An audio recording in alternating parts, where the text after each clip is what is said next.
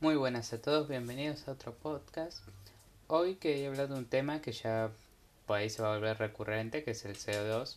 Igualmente voy a ir variando otros temas en el podcast. Bueno, y especialmente bueno, en la contaminación en el aire, quería darles algunas cifras que se han dado y cuáles son las soluciones que se barajan a nivel mundial para resolver esto. Un, bueno, las cifras son que la contaminación de aire podría estar causando, o sea, se calcula más o menos, 4 millones de muertes y recientemente, según un estudio alemán, dicen que 8 millones. Hay que, habría que ver cómo lo van desarrollando los estudios para seguir sabiendo, pero lo que seguro es que está causando muchas muertes a nivel mundial. El CO2 que estamos, eh, estamos emitiendo menos CO2 aunque seamos más personas. Eso es importante saberlo. Con el avance tecnológico y de concientización se está reduciendo el CO2 emitido a nivel global. Especialmente en algunos países más que en otros, aunque incluso China, que es el país más contaminante, este, de lo cual hablaremos en otro podcast, está emitiendo menos CO2 que, bueno, que lo que emitía hace unos años. Hay varias, eh, hay tres maneras principales, tres o cuatro maneras principales con las que se puede combatir este uh, contaminante que es el CO2, digamos, de una manera temprana, cosa que evitemos el, la proliferación del contaminante y las motos venideras y cambio climático. Una, que es la extrema, demasiado extrema, prácticamente de película que obviamente nadie va a hacer, es eliminado o de una manera de, radicalmente y de pronto el consumo, lo cual crearía muchos problemas ya que todavía dependemos para tanto el comercio marítimo como aéreo y muchas otras cosas. Disculpen.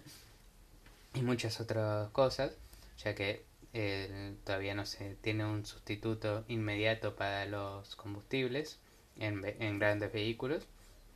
O eliminar a los consumidores, cosa que tampoco vamos a hacer porque sería una tontería eliminarnos a nosotros mismos. Ya lo estamos haciendo con el CO2. Ah, bueno, y las otras opciones más veraces, digamos, serían mm, en Canadá, por ejemplo, hacen pagar impuestos a, a las empresas las cuales eh, emiten CO2, digamos, según cuánto emiten, cuánto pagan. Pero además, estos impuestos, el curioso, la curiosa manera que usan los canadienses es que son pagados en, como dividendos a la gente, o sea que sería como una devolución de en, en parte del pueblo. Es una manera que no suena mal, pero quizás no es una solución en sí, ya que mientras les salga rentable, o sea, es una parodia que por ahí sí van a saltar, pero mientras les salga más rentable el combustible que el impuesto, pues en ese caso habría que ver las cifras otra manera es la, la, de la Unión Europea, la cual tiene un mercado de emisiones máximas, digamos. Todas las empresas manejan un número máximo del CO2 que pueden emitir y luego este, luego de este es eh, lo más lo que tienen que pagar. Sin embargo, si consumen menos, pueden vender su parte para que otro la consuma. Y por otro lado, está como están haciendo Estados Unidos y otros países, que es un impulso del cambio tecnológico para mejorar en combustibles, en uso de CO, en uso de otras fuentes que no emiten CO2 como el, el hidrógeno creo que era para los autos, lo, cual solo emitiría agua. Esto es muy útil y creo que es el camino principal que se debe seguir, mientras quizás simplemente alguno de los otros métodos para que se vaya reduciendo y mismo las empresas también fomenten este cambio tecnológico.